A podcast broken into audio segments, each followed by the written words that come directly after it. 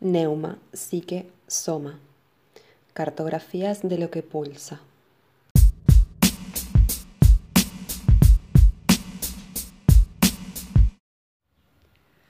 El cuerpo utiliza la piel, las fascias profundas y la carne para registrar todo lo que ocurre a su alrededor.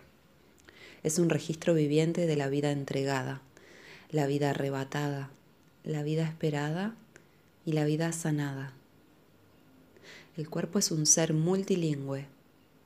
Habla a través de su color y su temperatura, el ardor del reconocimiento, el resplandor del amor, la ceniza del dolor, el calor de la excitación, la frialdad de la desconfianza.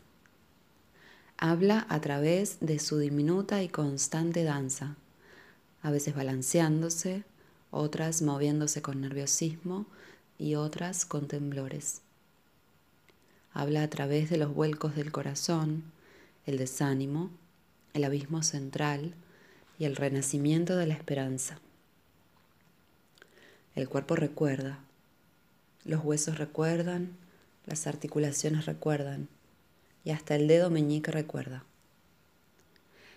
El recuerdo se aloja en las imágenes y en las sensaciones de las células, como ocurre con una esponja empapada de agua, donde quiera que la carne se comprima, se estruje e incluso se roce ligeramente, el recuerdo puede brotar como un manantial. Clarisa Píncola Estes